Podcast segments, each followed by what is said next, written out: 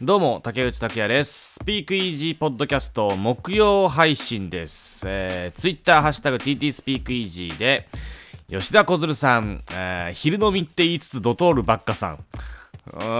どうもですさ。ドトールばっかなんですね。うん、飲めてないっすよね。えーまあ僕もお酒やめましたんでね。あまあまあそれはいいんですけど。えーウィークエンドのショー、華やかな気持ちにさせてくれてすごいスター感があって楽しかったですと。これ、だから月曜日に配信した63エピソードのウィークエンドのハーフタイムショーの話からですよね。メッセージありがとうございます。えー自己プロデュースの素晴らしさ、7億円の威力。ねえーウィークエンド自身が7億円をプラスして支払ったという、えーコロナもこのセットをダンサーなど意識してますよねっていうふうにメッセージいただいております。ねなんかねその感じは伝わってきましたよね、えーメッセージありがとうございます。そしてアスカさん。いつもはポッドキャスト聞いてからプレイリストを聞くけどプレイリストがすっきりしたのでプレイリストを先に聞いてみますと。あありがとうございます。これかなり好き。あ FKA ツイッグスの Don't Judge Me ね上げてくれてますね。これはあのピッチフォークにも週間で、えープレイリストにピックアップされてましたね。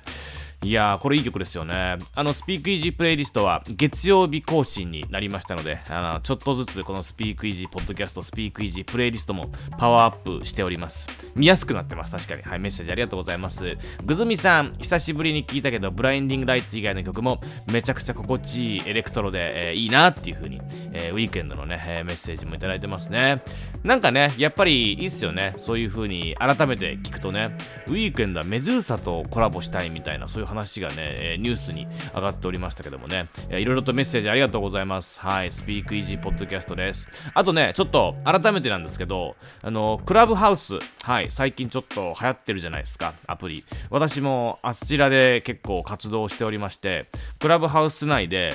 ちょっとほぼラジオができてしまうっていう感じで、ちょっとやってますんで、あの、皆さんももしよかったら、この、ポッドキャスト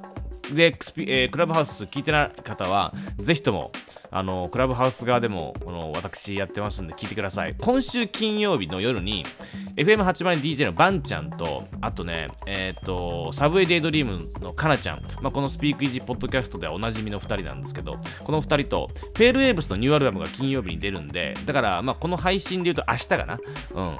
日、このアルバムが出て、なんかどんな感じか感想を言い合うみたいなワイワイやりますんで、まあ、もしよかったら遊びに来てください。まあ、招待制なんでね、なかなかちょっと、まあ、なんかやりたくない方とかもいらっしゃると思いますけど、まあ、もしよければっていう感じで、はい。ちょっとあのークラブハウスからこちらに来てる方もね、いらっしゃるみたいで、フォロワーが若干増えておりますが、ありがとうございます。今日はね、えっと、セレステのニューアルバムをピックアップします。Not Your Muse というアルバムですね。セレステのね、アルバムが出ました。まあ、このスピークイージーポッドキャストではセレステについて何とかお話ししていますが、改めてこのセレステを紹介して、えーアルバムの話いこうと思っております。じゃあいきますね。このセレステ、本名セレステ・エピファニー・ウェイトという、まあ、女性シンガーで、1994年生まれで、現在26歳です。ジャマイカ系イギリス人というふうにこうメディアでは書かれたりするんですけれども母親がイギリスで父親がジャマイカなんですねこのミックス。で母親はロンドンの学校に通った後に香港で働いてその後アメリカでメイクアップアーティストとして働くみたいな結構だからうん、国際感覚豊かというか、アーティスト家系というか、まあ、親の影響はすごい強いでしょうね。このセレステの活動において。で、えーまあ、父親はジャマイカから、まあ、移ってくるわけなんですけれど、父親がね、えーセレステが16歳の時に亡くなっています。はい。で、えっと、まあ、その16歳の時に亡くなったこと父親が。でお父様が亡くなってそれをきっかけにこうインスピレーションを受けて、えー曲を作るんですね。16歳の時にその曲をオリジナル楽曲を作って YouTube に載せたんですね。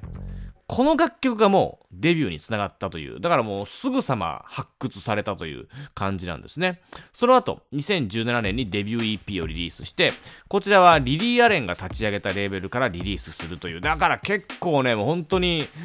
トントン拍子っていうか、やっぱりもう正統派というか、才能がすぐ見つかってるわけですね。いきなりリリー・アレンのレーベルからリリースですからね。で、2018年にシングル、ストレンジをリリースします。で、えっと、まあ、この曲がアメリカのガーディアンやイギリスギリスの NME など主要音楽メディアから注目を浴びましてで、えーまあ、その後ブリッドアワードでは批評家賞を取ったりとかあとこのスピークイージーポッドキャストで何度も話しているのは BBC サウンドオブ2020イギリスの国営放送 BBC が選ぶ BBC サウンドオブ2020 2020年のブレイク候補に選ばれました。はい、そこでも本当に世界的に名がドドッと知られるわけですね、まあ、他にもこう新人登竜門的なランキングで名を連ねまくっていて2020年はまブレイク間違いなしっていうような人だったんですけれども、まあ、昨年はコロナのパンデミックもありましてこう満を持してのデビューアルバム昨年リリース予定だったんですがリリースできなかったんですね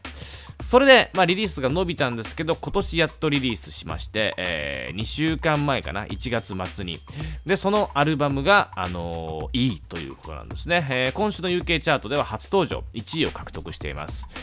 っとね、まあこれ聞いていただいて、まあ皆さん本当に感想っていう感じだと思うんですけれど、えっと、Spotify ではね、まあデラックスエディションとして、えっと、このアルバムプラス、その、まあ他の曲が聴けるんですけれど、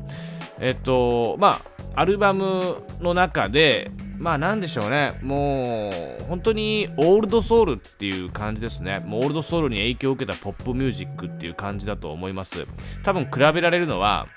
エイミー・ワインハウスとか、あとはアデルとか、まあ完全にそういう人たちだと思います。で、まあ、こうメローな曲もあれば、まあちょっとこうリズムがある曲もあって、そのバランスももう良くて、で、まあこのチャート UK1 位を獲得したんですけれど、デビューアルバムが UK1 位になるっていうのは実は女性ではここ5年なかったことです5年っていうと結構ですよね。結構いろんなアーティストがデビューしてますけどデビューアルバムでいきなり1位を取ったのは本当に5年ぶりジェス・グリーン以来の快挙だということです。えー、どうでしょうね。まあちょっとねまあ曲僕が好きなのはえっとまあストップディスフレームとかあとトゥナイトトゥナイトとかうーん、まあ何曲か B ラブドも好きかな。何曲かちょっとプレイリストにも入れておきますけど、さらに足しておきますが、うん、えっとね、なんだろうね、ストレンジっていう曲ちょっと説明すると、このストレンジっていうのが、あのー、まあ、2018年に、えー、アメリカのガーディアンとかイギリスの NME など主要音楽メディアから注目を浴びた曲なんですけれど、これがね、結構いろんなアーティストにも好かれている曲ですね。あのー、ストームジーとか、ジョルジャ・スミスとかが SNS で絶賛したり、あと、カミラ・カベロは私が今まで聴いた中で最も美しい曲の一つっていう風に言ってたり、ビリー・アイリッシュもね、なんか最近の自分のフェイバリットソングを教えてくださいみたいなラジオの企画でこの曲を選んでいます。はい。あと、アルバムには入ってないんですけど、ビリーの兄弟、フィネアス・オコネル、ビリー・アイリッシュの兄弟のフィネアス・オコネルとコラボした曲もあったりとかね、結構だからもうこの1年でアルバムリリースはなかったんですけれども、本国、イギリスではいろんな CM ソングに使われたりとか、この間はスーパーボールの CM でも使われたのかな、アメリカで。なので結構本当に一気に活躍しております。はい。批評で言うと、まあ、いろいろ音楽メディア批評出しておりますけど、主に高評価って感じですかね。で、その高評価が向けられているのは、セレステのボーカルです。そしてこのタイムレスなサウンドの魅力っていうところで、まあ、まさしくそんなアルバムだと思います。えー、ぜひとも皆さんも聴いてみてください。えー、今日ピックアップしたのは、セレステアルバム Not Your Muse でした。えー、竹内拓也でした。